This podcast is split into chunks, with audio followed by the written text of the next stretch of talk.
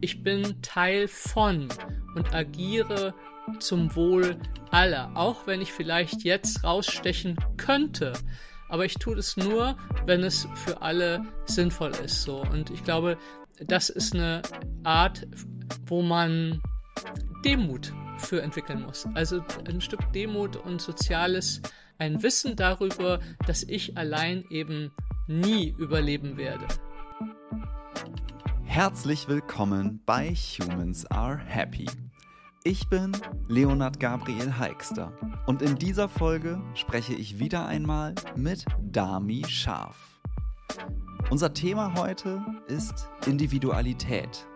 Wir wollen wissen, wie viel Individualität uns eigentlich gut tut und wann wirkt sich so ein immer empfundener Druck, besonders oder einzigartig sein zu müssen, eigentlich negativ auf uns aus.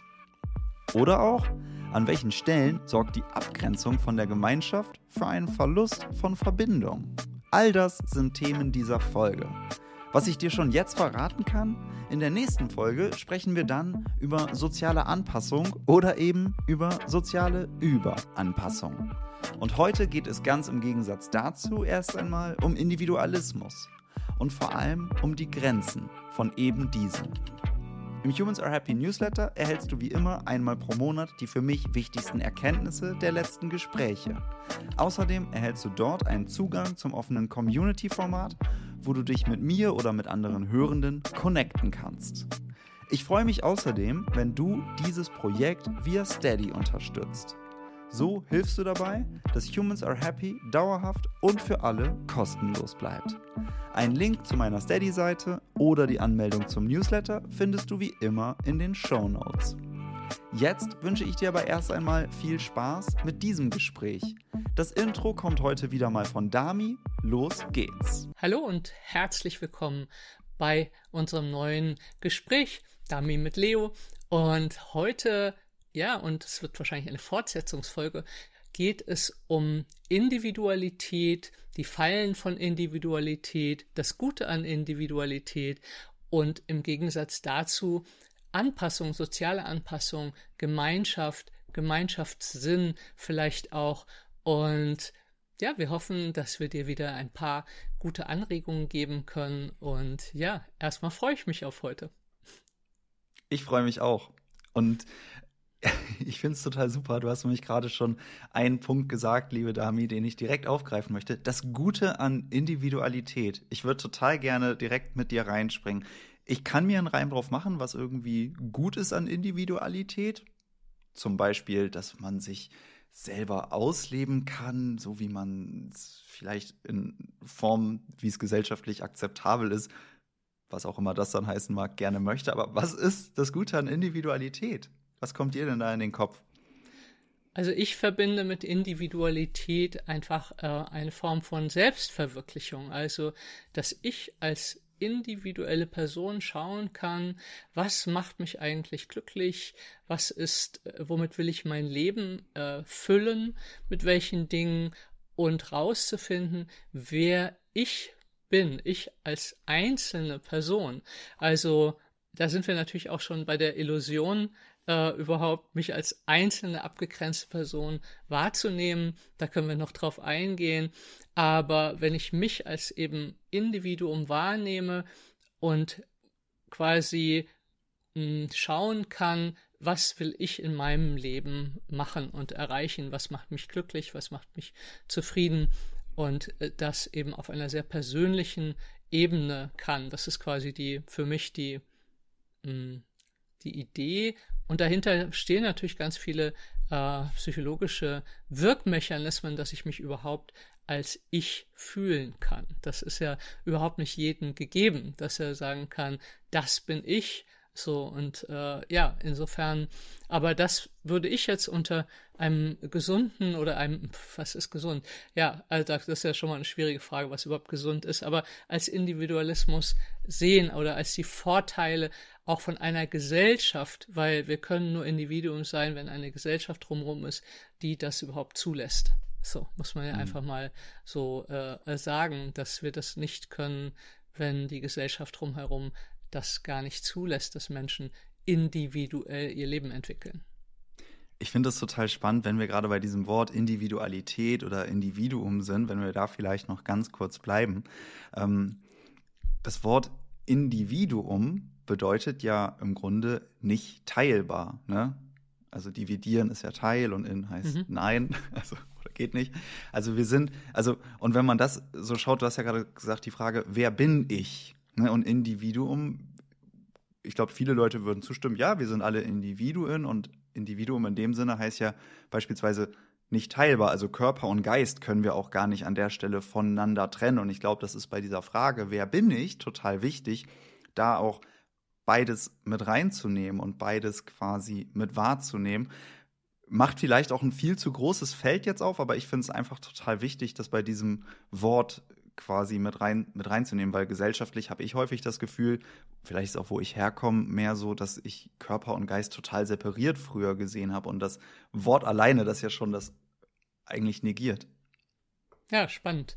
Ähm, ja, also ich glaube, dass mm, mm, ich habe dann die ganze Zeit das ähm, Wort Ich-Gefühl quasi oder mein mein Selbst, und zwar nicht das, was in spirituellen äh, irgendwelchen Traditionen genannt wird, sondern dieses Gefühl von Selbst, von Ich, das müssen wir entwickeln. Das haben wir halt nicht einfach so. Und ähm, das setzt sich aus unglaublich vielen Komponenten tatsächlich zusammen, über die wir im Alltag seltenst nachdenken. Also mh, mm, wenn du sagst Körper, eben, also zum Beispiel mein körperliches Sein, ja, meine Haltung eben macht ganz viel von meinem Ich und Selbstgefühl aus. Ähm, wenn ich Rolfing, ich weiß nicht, das kennen wahrscheinlich nicht alle, das ist eine Übung, äh, nicht eine Übung, eine Methode, wo man quasi mit der Struktur, der Faszienstruktur des Körpers arbeitet, um Haltung zu verändern, und zwar wirklich grundsätzlich zu verändern. Ähm, weil der Körper möchte so aufrecht wie möglich sein, weil es für ihn am energiesparendsten ist. Und die meisten von uns sind aber irgendwo schief und arbeiten quasi eigentlich die ganze Zeit gegen die Schwerkraft. So, und äh, das erzeugt dann oft auch eben Schmerzen, deswegen geht man da meistens dann hin. Und ich weiß, dass ich da mal eine Stunde hatte, wo ich vom Tisch aufgestanden bin und dachte, jetzt weiß ich nicht mehr, wer ich bin. Also meine ganze Orientierung von mir selber, wie ich mich mit mir fühle, war einfach ein Moment für ein, zwei Stunden so anders, dass ich einfach wirklich geschwommen habe, so und gedacht habe, okay, krass, das mal so zu erleben. Ich bin ja Körperpsychotherapeut und ich weiß, dass Haltung, äh, unsere Haltung, unsere Psyche macht, unsere was, wie wir denken und wie wir fühlen, hat ganz, ganz viel mit dem zu tun, wie wir in unserem Körper sind. Aber das dann mal wirklich so zu erleben und nicht nur, ja, ich weiß, dass das so ist, das war wirklich ein, ein Wahnsinnserlebnis, dass eben, äh, ja, wenn unser Körper sich ändert strukturell und wir anders stehen und anders gehen, wir die Welt komplett anders erleben. Und das ist kaum zu glauben, aber ist so.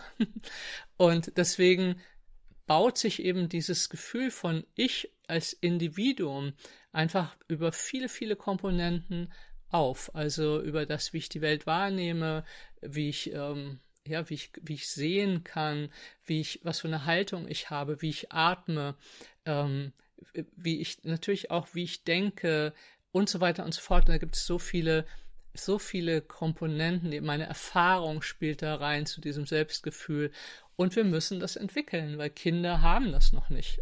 Kleine Kinder sind quasi ohne diese individuelle Grenze, sondern die sind verbunden, komplett verbunden mit der, mit der Umwelt und alles strömt auch so in sie hinein. Und, äh, äh und das macht natürlich einen riesen Unterschied quasi. Irgendwann fangen Kinder ja an zu sagen, dieses Ich. Und dann zeigen sie immer hierhin.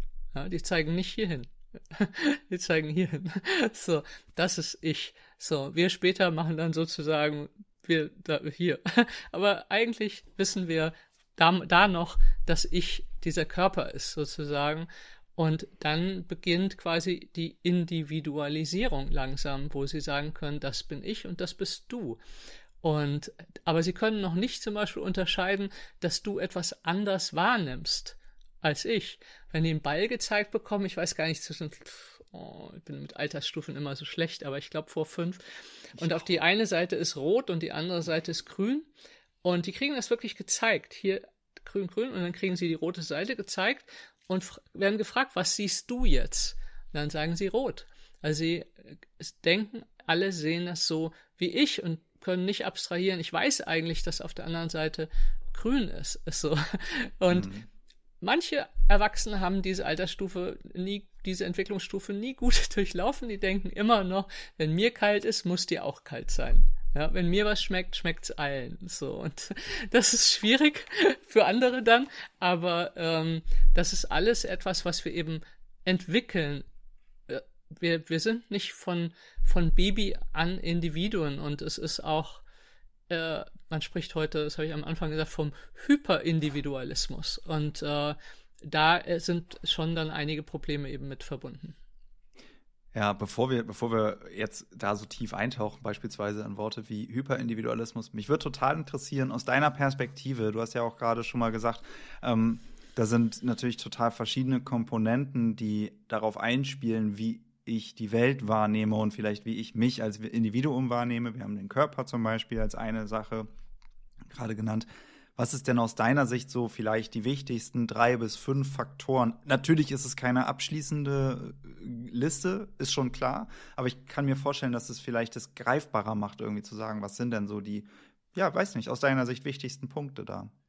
Du meinst, was, was, was zu unserem Gefühl von Individuum ich, beiträgt? Ja, genau. Okay. Ähm, also das mal. Wichtigste ist, glaube ich, wirklich für mich ähm, Haltung. Also wirklich unsere Körperhaltung, ja. Körperhaltung, also nicht die Haltung, Haltung, die ich aufs Leben habe? Nee, unsere Körperhaltung, okay. also die mhm. macht ganz, ganz viel von dem aus, wie ich mich selbst wahrnehme mit mir selber. Mhm.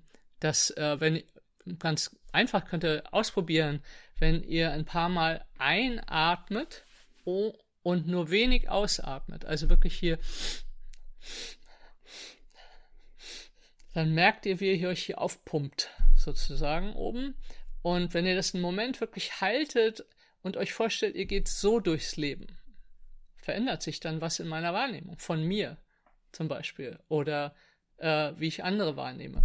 Und wie ist das, wenn ich mehr ausatme, als ich einatme, sozusagen, ganz banal. Also ich atme einfach immer ein bisschen mehr aus, als ich einatme, dann geht so die Spannung aus dem Körper raus und wenn ich so bin und jetzt durch die Welt gehe, macht es einen Unterschied, wie ich mich wahrnehme im Bezug auf die Welt. Es macht einen riesen, riesen Unterschied. So.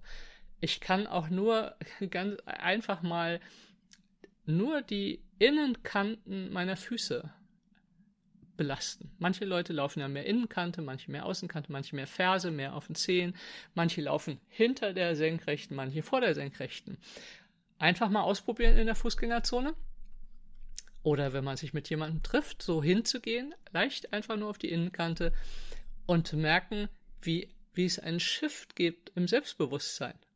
Ja, also einfach in dem, wie, äh, als wie überzeugend nehme ich mich wahr, wenn ich so anders auf, in meinem Körper unterwegs bin. So. Und das heißt jetzt nicht, dass alle irgendwie versuchen, Stock in den Rücken zu kriegen oder so, wie wir das vielleicht früher zum Teil noch hatten, äh, sondern es heißt einfach nur wahrzunehmen, ah ja, meine Haltung macht etwas und meine Haltung ist geprägt von meiner Geschichte, die ich mitbringe. So. Und dann macht natürlich einen großen Teil unseres Gefühls von Individualität aus, das sind meine Erinnerungen, wie ich mich wie, wie ich mich erlebt habe und wie ich heute äh, in die Welt gucke aus den Erfahrungen, die ich mitbringe, weil ich mich ja im Kontakt kennengelernt habe, sozusagen. Und, äh, und all das macht für mich ein Bild von mir selber. Ja, man kann sich fragen, wie stelle ich eigentlich, also wir wissen ja nicht so genau, wo wir nachts sind, könnte man ja sagen. So, wir, wir sind mhm tauchen weg und kommen wieder. Und wie mache ich das eigentlich morgens, dass ich die, dass ich mich wiederherstelle? Also, wie mache ich das eigentlich, dass ich morgens wieder weiß, das bin ich. Und ich weiß, dass manche, äh, die zuhören, genau das eben gar nicht haben, sondern die äh, wirklich damit kämpfen, kein Gefühl für dieses Ich zu haben, für dieses Selbst. Und äh, das hat viel mit sehr, sehr frühem Trauma zu tun, mit wenig Kontakt bekommen zu haben, keine Spiegelung bekommen zu haben. Ein Teil, ein großer Teil von unserem Ich-Gefühl entsteht natürlich durch die Spiegelung von meinen Eltern zu mir. Und wenn die nicht besonders positiv war, dann habe ich heute wahrscheinlich eine sehr kritische innere Stimme, die ständig mir sagt, wie doof ich bin, weil die einfach das weiterführt, was ich eben schon, was ich eben schon kenne. So und ähm, das sind alles Dinge, durch die sich mein individuelles Gefühl für mich selbst konstituiert. So durch diese Bilder, durch die Spiegelung ähm, und vor allem leider durch die frühe Spiegelung eben auch. Mhm. Da geht für mich der erste Link auf, was du gerade gesagt hast, die Spiegelung beispielsweise von Eltern, was die mir gesagt haben, wie ich vielleicht bin oder wie sie mich eben wahrnehmen. Und wir hatten ja vorhin so diese große Rutsche einmal aufgemacht. Ähm, was ist eigentlich gesellschaftlich akzeptiert, wenn man jetzt so sagt, wenn ich eben als junger Mensch, sehr junger Mensch, dann ist ja quasi die Gesellschaft sind dann für mich eben meine Bezugspersonen und das mhm. sind ja meistens dann die Eltern. Und da haben wir ja quasi genau den gleichen Link wieder dass eben daraus auch das Gefühl von Individualität eben entstehen kann nur. Ja, ja und manche, die mit Geschwistern, Entschuldigung, ja. die mit Geschwistern aufgewachsen sind, durften vielleicht gar nicht so individuell sein. Ja, da geht es dann eben mehr darum, sich anzupassen und nicht aufzufallen. ja, und äh, das mh, mm, in unsere Gesellschaft macht ja eher ein Schwa Sch Schwenk ins Narzisstische, sag ich mal. Da mhm. ist die mhm. Hyperindividualität. Ich bin besonders, so. Und wir alle sind besonders, so. Das ist ja das, die Tendenz, die es einfach gibt seit einigen Jahren, dass wir besonders sein müssen, so. Und, äh, was sehr, sehr anstrengend ist, so. Und einen hohen, hohen Anspruch hat, bei 84 Millionen Menschen oder je nachdem, ob man die Weltbevölkerung zählt, äh, besonders zu sein, weil es ist eigentlich gar nicht möglich, weil jeder macht irgendwas, was ich auch mache. Ja, wobei ich da irgendwie total interessant finde, wo ist die Balance? So, oder beziehungsweise, was meinen wir an der Stelle mit besonders? Weil, wenn ich jetzt sage, so, jeder Mensch ist erstmal grundsätzlich einzigartig und wertvoll und in dieser Hinsicht besonders, dann hat das erstmal nichts damit zu tun, wie individuell sich jetzt dieser Mensch seinen Kleidungsstil, seinen Lifestyle pflegt, ob da irgendwelche tollen Fähigkeiten oder Errungenschaften oder so dranhängen, sondern das kommt ja erstmal so mit, ohne dass da irgendeine Bedingung dran geknüpft ist. Und dann finde ich, ist es eigentlich eher was gesundes oder ich finde es eigentlich auch eine schöne Haltung aufs Leben zu sagen, jeder Mensch da in der Hinsicht ist schon mal besonders und wertvoll. So.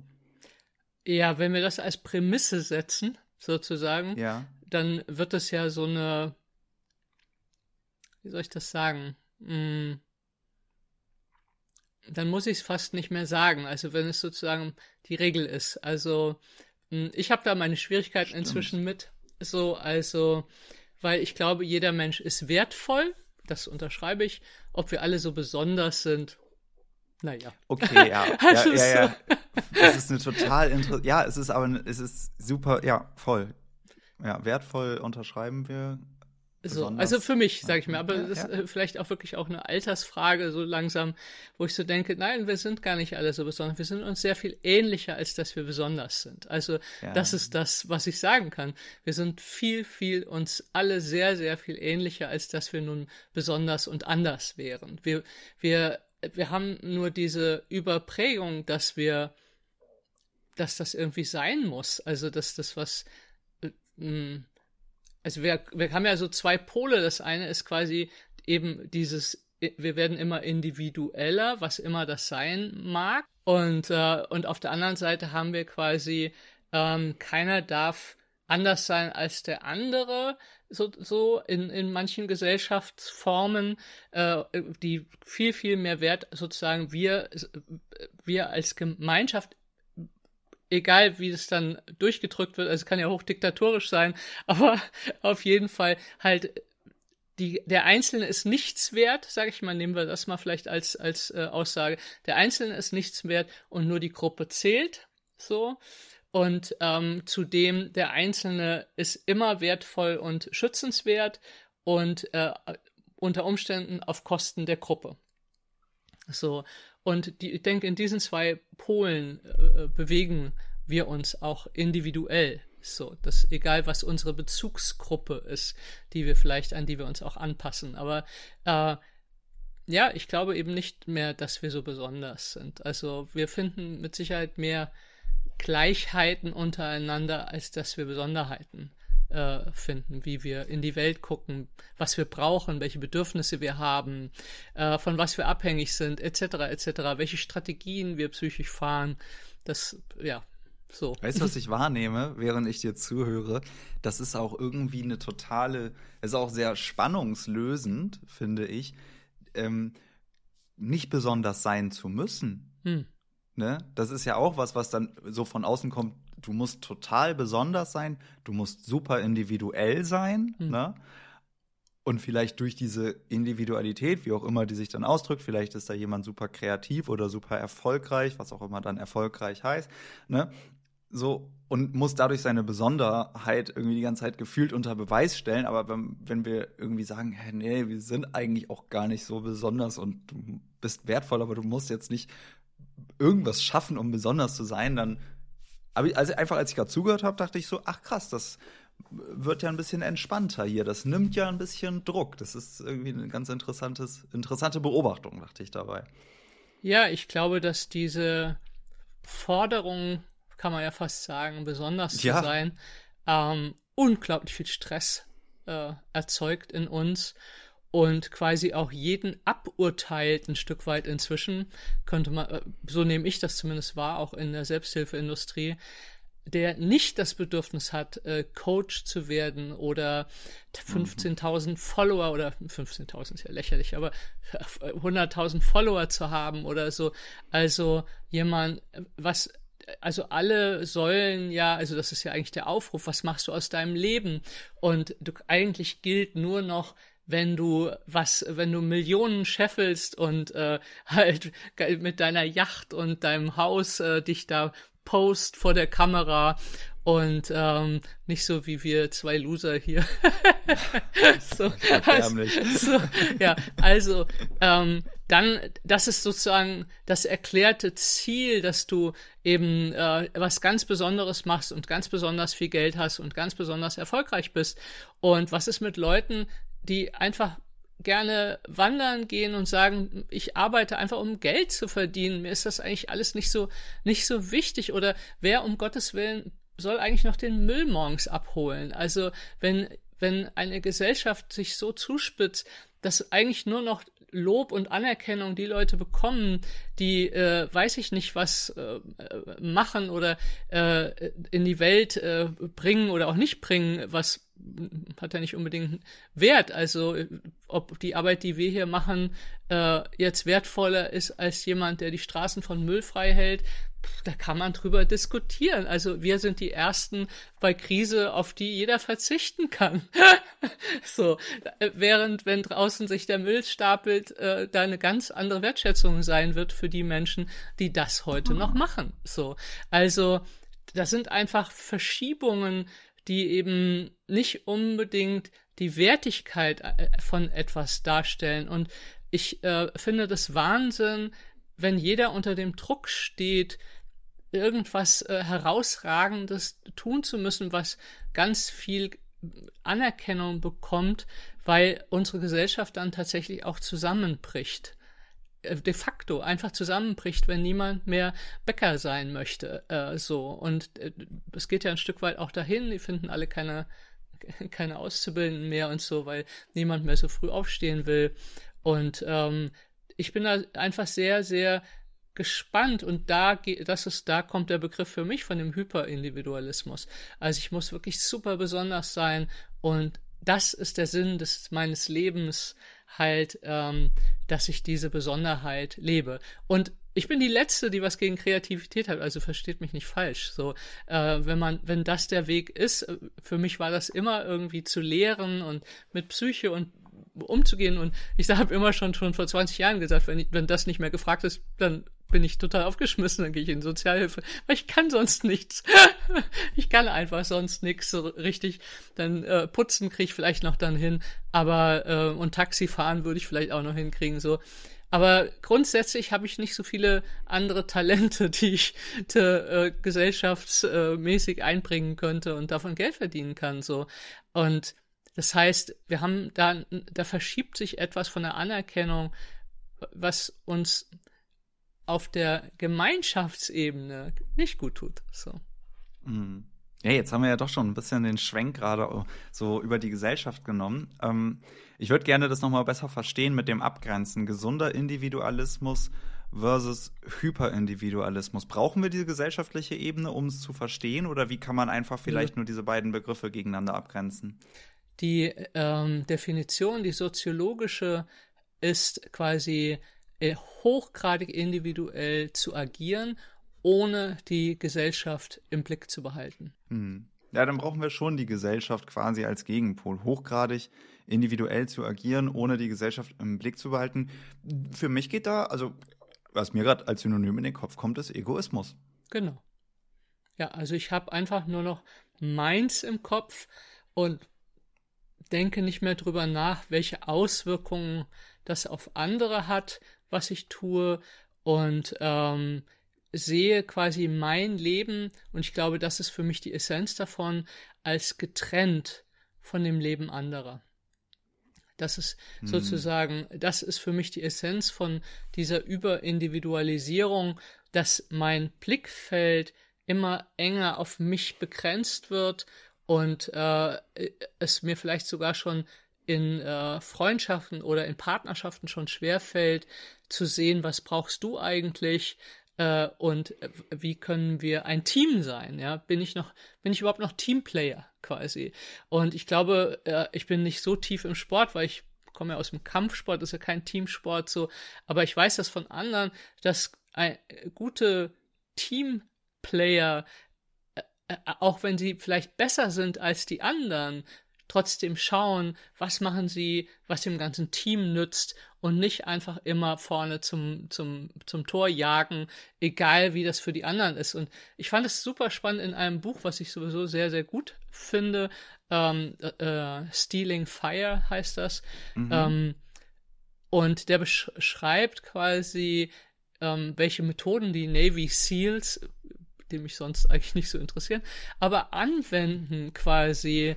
Und da war ich völlig fasziniert von, dass er halt beschrieben hat, dass es halt ein, ein Teamsport ist eigentlich und dass sie bei der Ausbildung alle Leute aussortieren, die irgendwie sozusagen in so einem Individualitätsmachissimo sind und äh, glauben, dass sie so ihr Ding machen, um zu glänzen und rauszustechen äh, die holen die alle aus der Ausbildung raus. So, weil die wissen, dass sie als Team unterwegs sind und die suchen Leute, und darum geht es so ein bisschen in dem Buch, die quasi in so sich eintunen können auf andere Menschen, dass sie als Team quasi eine, wie eine, ähm, eine Gruppen, wie heißt das, eine Schwarmentscheidung treffen können. Mhm ohne dass sie ständig diskutieren müssen um tausend Sachen. So. Und das fand ich total spannend, weil die, total, die, die Armee sozusagen unendlich viel Geld ausgibt, um rauszufinden, wie sie das fördern können in Menschen, dass sie äh, dies, diese Verbindung schaffen können. So und ähm, das fand ich sehr, sehr spannend, da wäre ich nie drauf gekommen. so, aber da ist eben dieses, ich ich bin Teil von und agiere zum Wohl aller, auch wenn ich vielleicht jetzt rausstechen könnte. Aber ich tue es nur, wenn es für alle sinnvoll ist, so. Und ich glaube, das ist eine Art, wo man Demut für entwickeln muss. Also ein Stück Demut und soziales, äh, ein, ein, ein, eine, ein Wissen darüber, dass ich allein eben nie überleben werde. Wir werden auch hier als mhm. Individuum nicht alleine in der Gesellschaft überleben. So. Und ja, und das ist für mich so ein bisschen das, worauf es ankommt. Ja, ich finde ich finde es sehr, sehr schön, dass du den Begriff der Demut da gerade mit reingebracht hast. Da packe ich mich selber auch mal an die eigene Nase. Ich will jetzt nicht sagen, also nicht predigen hier, äh, wir müssen alle ein Stück demütiger sein, aber ich finde, für mich ist das so ein Punkt, das kommt automatisch. Wir reden ja auch häufig über Verbundenheit und dann ist die Frage, Verbundenheit wozu? Ne? Verbundenheit zu dir selber, zu deinem eigenen Körper, das hatten wir vorhin, ne? aber auch Verbundenheit zu meinen Spielkameraden vielleicht? Sieht er da jetzt gerade den grünen Ball oder den blauen Ball? Inwieweit bin ich da eigentlich mit dem anderen Menschen verbunden? Und wenn ich diese Verbundenheit zur Natur, zur, was die Grundlage von uns allen ist, zur Gesellschaft, was auch irgendwie die Grundlage von uns allen Definitiv. ist, habe, dann kommt vielleicht auch so eine ein bisschen eine Demut irgendwie damit rein und das, ja, weiß nicht, ich finde das, ich finde es irgendwie schön, das miteinander zu verknüpfen. Hm, ich hatte gerade, willst du da ansetzen? Ein, nur ein Satz, ja, weil gerne, ich gerne. glaube, damit ist einfach auch verbunden, dankbar zu sein für das, was andere Menschen leisten, so dass ich überhaupt das Leben führen kann, was ich führe. Ja, in Klar. all meiner Individualität wäre ich ziemlich aufgeschmissen, wenn niemand meine Jeans näht, äh, so und äh, ja und niemand mein Gemüse anbaut äh, und und und und und da meinen Kopf zu neigen und zu sagen, ja, ich krieg das allein gar nicht hin, so, sondern ich kann dafür dankbar sein, dass Menschen das tun und, und jenseits davon, ja, die werden bezahlt, oft ja auch mehr schlecht als recht, aber ähm, trotzdem können sie das sehr unterschiedlich machen. So und äh, das einfach wirklich im Blick zu behalten, wir sind individuelle Menschen, aber wir gehören alle äh, zusammen. So und wie äh, mhm. Daniel Siegel das eben, den zitiere ich da ja öfter, aber ist dieses ähm, die, die größte Illusion, der wir alle erliegen, ist, dass wir an der Haut aufhören. Ich freue mich sehr, dass dir dieses Gespräch bis hierhin gefällt. Denn alle Inhalte in diesem Podcast werden sehr sorgsam vorbereitet. Aber genau das benötigt auch eine Menge Zeit. Damit Humans Are Happy kostenlos für alle bleibt, habe ich eine Steady-Seite eingerichtet. Dort hast du die Möglichkeit, Humans Are Happy finanziell zu unterstützen. So hilfst du dabei, dass Humans Are Happy weiterhin, wie gesagt, für alle kostenlos bleibt und sogar wachsen kann. Den Link zur Steady-Seite findest du in den Show Notes. Alternativ kannst du Humans Are Happy natürlich auch einfach weiterempfehlen oder bei Apple oder Spotify mit 5 Sternen bewerten. All das sind wirksame Wege, dieses Projekt zu unterstützen. Ich danke dir vorab und wünsche dir jetzt wieder viel Spaß beim Hören. Da möchte, ja, ja, ja, ja, ja. Okay, natürlich. Wenn wir verbunden sind und ich über diese Form von Verbundenheit wie eben gesprochen habe, dann stimme ich natürlich total zu. Ich muss aber anfügen, ich habe letztens eine Meditationsreihe gemacht. Ähm, da ging es um die verschiedenen Sinne, unter anderem der Tastsinn. Das mhm. machen wir mit unserer Haut.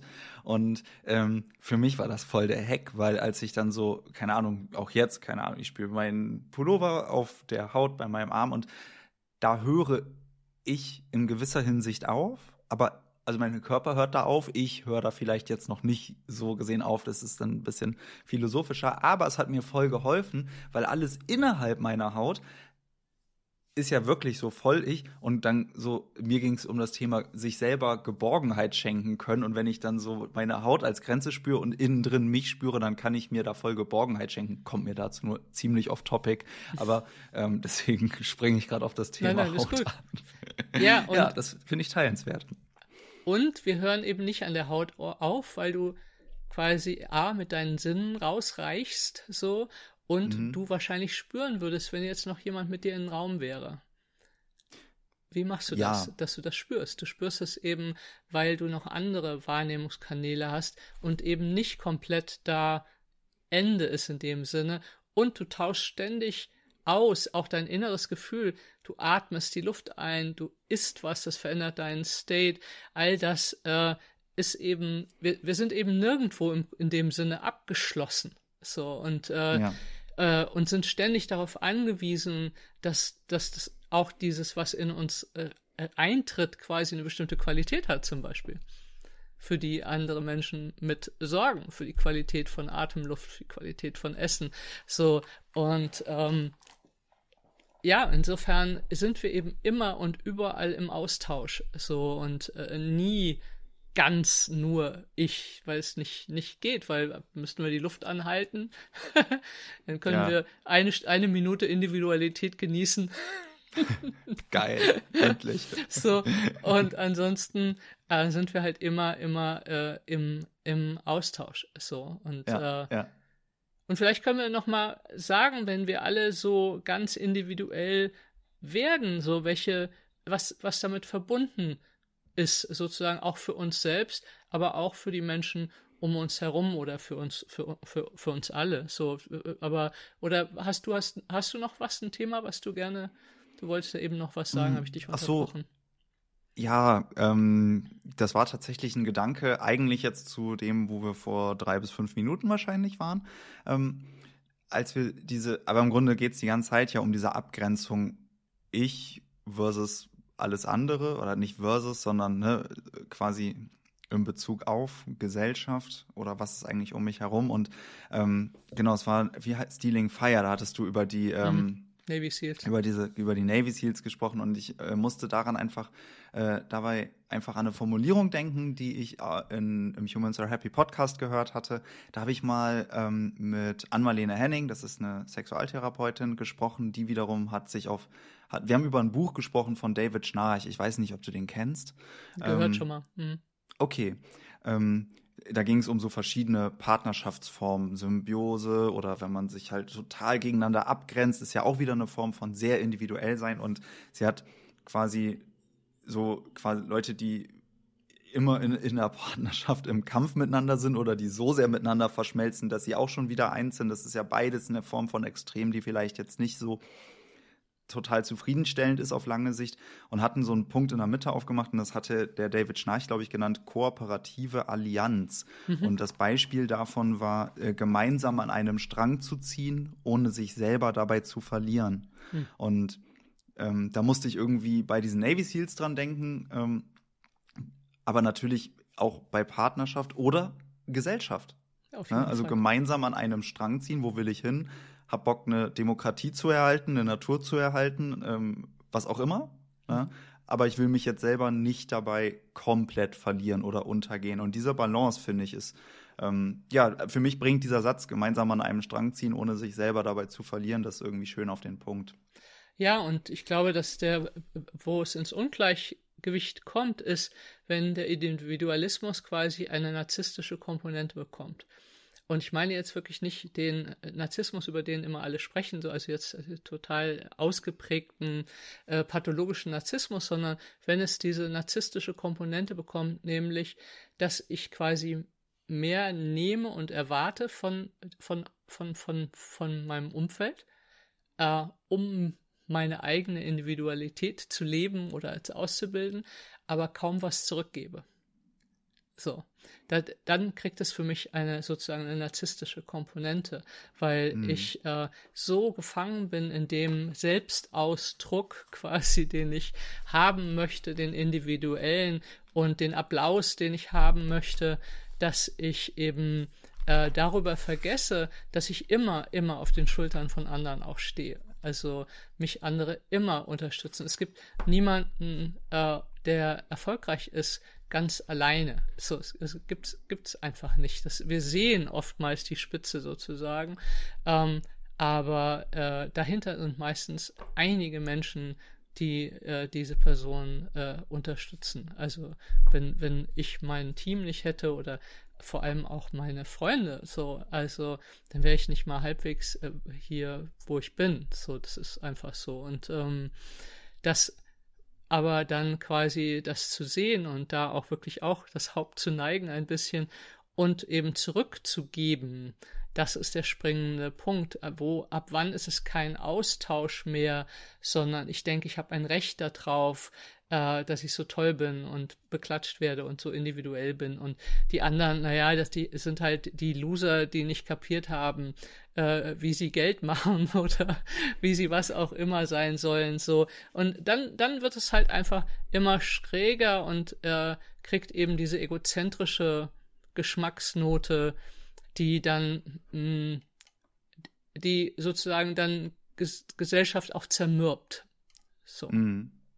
Ja, ich finde, das ist ein spannender Punkt mit dem Narzissmus. Natürlich kann man jetzt dieses wirklich pathologische aufmachen. Du hast das aber gerade gesagt, das meinst du eigentlich bewusst nicht. Mhm. Und wenn wir diesen Gegenpol vielleicht dann nehmen, Altruismus. Mhm. Ich beziehe mich jetzt auf Charakterstärken quasi oder Tugenden, ne, also verschiedene Charakterstärken und die können sich in Tugenden widerspiegeln. Das Wort Tugend gibt es ja schon kaum noch.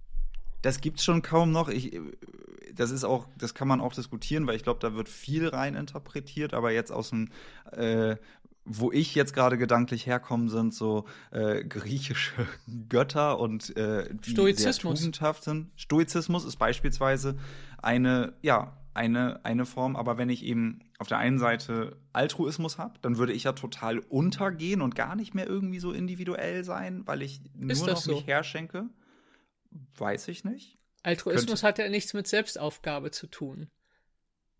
Also das wird, glaube ich, öfter mal verwechselt, aber Altruismus ja, hat nichts mit Selbstaufgabe, sondern es hat was damit zu tun, dass ich andere mitdenke und etwas gebe. Also sehe, wo brauchst du Hilfe und ich unterstütze dich. Das kann sein, dass ich dir anbiete, ich weiß, du ziehst um äh, kann ich dich unterstützen beim Umzug oder so. Oder mhm. ich weiß, äh, du hast gerade kein Geld und ich habe mehr Geld, ich, ich gebe dir was ab. So, das ist Altruismus. Altruismus heißt ja nicht, ich mache mich nackig und lebe dann unter der Brücke, während du äh, es dir wieder gut geht, sondern es heißt, ich denke andere mit und bin sozial engagiert mit meinem Umfeld und sehe, wo kann ich andere auch unterstützen, ohne mich komplett aufzugeben. Das wäre für, zumindest in meiner Welt kein Altruismus mehr. Okay, ja, ich glaube, es ist, ich glaube, das findet alles auf einem Spektrum statt und das ja. hat dann auch, hat dann auch Geschmacksrichtungen und das, was du gerade beschrieben hast, ähm, Altruismus grundsätzlich, vielleicht war das auch jetzt gerade nicht so clever von mir, weil das Wort wird ja auch überhaupt diskutiert. Gibt es, kann überhaupt irgendwas altruistisch sein? Weil du hast ja immer für irgendwas Motive. Auf so, jeden Fall. dann ist es dann noch altruistisch. So, ne, können wir, können wir so hinstellen. Und das, was du gerade beschrieben hast, würde ich jetzt auch nicht sagen, da gehe ich nicht drin unter. So, da gehe ich eher drin auf, weil ich meine sozialen Beziehungen stärke, weil ich wir sind ja nicht nur hilfsbedürftig, wir sind ja auch helfensbedürftig. Ja, so, ne? unbedingt. Ne? Das, das Gehirn ja. leuchtet in allen Farben, wenn, wenn wir äh, äh, was geben dürfen, sozusagen. Das macht uns mit am allerglücklichsten, so, äh, wenn wir einfach wirklich geben dürfen. Und äh, und das ist ganz, ganz schlimm, wenn wir, also das zum Beispiel, da haben viele von uns eben auch m, tiefe Verletzungen, weil wir auch unseren Eltern ja zum Beispiel was geben wollten als Kinder. Und wenn die darauf nicht reagieren und das abtun, ja, ich, ich schenke ein Bild und sag, hier, guck mal hier, das habe ich für dich gemacht. Und Mama sagt so, ja, ja, danke und legt's weg. So, das sind einfach so Dinge, die, die, wenn das dauernd vorkommt, die uns davon überzeugen, dass wir gar nichts zu geben haben, zum Beispiel. Oder dass es einfach, dass wir uns verletzlich machen, wenn wir was geben. Und da äh, kommt sicherlich auch viel von dem her, dass wir äh, eben das merken, wenn ich was gebe, zeige ich etwas von mir. Mhm. Ich mache mich auch verletzlich, wenn ich gebe, so. Und äh, dass, dass viele das inzwischen auch vermeiden, weil sie Angst haben, die kriegen eine verpult dafür, so. Und das ist super, super schade, so. Weil ich glaube, das ist eines der schönsten Dinge, die es gibt, ist jemandem was zu geben und jemand freut sich, so. Ja, da bin ich einfach komplett mit bei. Was, also der Punkt, den ich gerade machen wollte, war einfach nur, du hast ja Narzissmus von Narzissmus abgegrenzt und ich wollte einfach noch ein weiteres Feld aufmachen, ja, nämlich gut. einfach ein bisschen weiter auf der, auf der, auf dem Spektrum dann und das wäre vielleicht so Richtung Altruismus. Ja, ne? auf jeden Fall. Und irgendwo Fall. dazwischen bewegen wir uns vielleicht, ne? Genau. Mit unserem Individualismus. Ja, und das, die Frage ist quasi immer wieder für sich selber zu schauen, mh, hm, mit dem, was ich von mir und von meinem Leben will, A, die Frage zu stellen, will ich das wirklich? Also ist das wirklich meins und macht mich das happy? Oder ich denke, ich muss das tun, weil alle das tun. So, also, beim Umzug helfen. Ja, beim Umzug helfen, das tut ja kaum noch jemand, weil niemand mehr jemandem was schuldig sein will. Mhm. So, aber ähm, wo kann ich, wo, wo kann ich und möchte ich was tun? Wo und was macht für mich persönlich quasi mh, hm, mein Leben aus? So und ähm, also ich kann, glaube ich, aus meiner Geschichte sagen, ich bin immer aufgefallen. Ich, ich war ja eine, in, in den 64 bin ich geboren, ähm, da gab es noch nicht viele Ausländerkinder. Ich mhm. bin, war immer der bunte Hund quasi. Das dunkle Kind äh, im, in, zwischen lauter, also ich glaube, es gab noch einen spanischen Jungen bei mir in der Grundschule. So. Und, ähm, und ich hätte mir unglaublich gewünscht, unterzugehen in der Menge. Also das war lange, lange einfach mein Wunsch, unterzugehen in der Menge. So. Und dieses Bedürfnis eben danach raus zu diejenigen kennen, das kennen bestimmt viele, die zum Beispiel auch gemobbt worden sind. Das ist ja auch eine, ein, man fällt aus etwas raus und kriegt aber ein negatives Echo. Also man mhm. ist auf eine Art und Weise individuell, wo andere Leute drauf anspringen auf eine negative Art und Weise. Das, und das ist, das ist super, super furchtbar. So, und wo ist quasi, wir wollen ja alle diese positive Geschmacksrichtung von Individualismus, äh, was Besonderes zu sein. Und da wirklich immer wieder zu gucken, was ist eigentlich meins und was, was denke ich, was sollte ich tun und was möchte ich tun und welche Auswirkungen hat es auf mein Leben, aber auch vielleicht auf das Leben der Menschen um mich herum und immer wieder zu gucken, wo ist die Waage zwischen, zwischen ich und wir. Das, äh, ich mhm. glaube, das ist eine, für mich eine Frage, die äh, äh immer wichtiger wird, wenn wir auch eine Demokratie ist ja nicht einfach so, sondern wir sind alle Teil davon und müssen uns darin positionieren und daran arbeiten, dass sie weiter da ist. So, weil äh, sie ist halt nicht einfach so da und auch unsere Umgangsform miteinander. Ja, also das ist so das, was, was äh, für mich wichtig ist, diese Waage zu finden zwischen ich gehöre zur Gemeinschaft und ich bin ein Individuum. So, das sind meine Schlussworte. Ja, perfekt. Ich wollte nämlich gerade fragen, was ist denn dann eigentlich gesunder Individualismus? Aber irgendwie hast du es, finde ich, gerade auch gut dann, also du hast es dann ja beantwortet eigentlich, ne, mit dem, was du eben gesagt hast. Also ja, ich glaube, das ist ja. die Mitte zu finden zwischen abzuwägen, was bedeutet das eigentlich für andere auch, was ich tue und was brauche ich wirklich und wie definiere ich mich? Was ist meine Identität? Also letztlich ist ja dieser Individualismus ganz viel eine Frage der, mh, hm, was ist eigentlich Identität äh, und wer will ich sein? So, und was wir sicherlich auch nochmal einzeln besprechen können mit der Identität, äh, weil es ein Riesenthema ist. Und ähm, ja, also äh, ich glaube, die Einladung ist einfach so ein bisschen zu gucken, hm, wer wie bin ich eigentlich eingebunden und wo bin ich überall drauf angewiesen, obwohl ich darüber nie nachdenke, äh, so dass wir ein bisschen stärken, den Menschen auch zu danken, denen wir, denen wir mit, auf die wir alle angewiesen sind, jeden, jeden Tag. So, ja. Mhm. So. Ja, also die Frage nach dem Individualismus äh, lässt uns zurück oder schickt uns weiter mit der Frage, wer bin ich? Finde genau. ich total Wer bin fein. ich? Und wie ist das denn für die Leute? Was ist die Gegenseite? Das hatten wir am Anfang gesagt. Äh, mhm. Quasi, wenn wir mehr dazu neigen, uns sozial komplett unterzuordnen und anzupassen.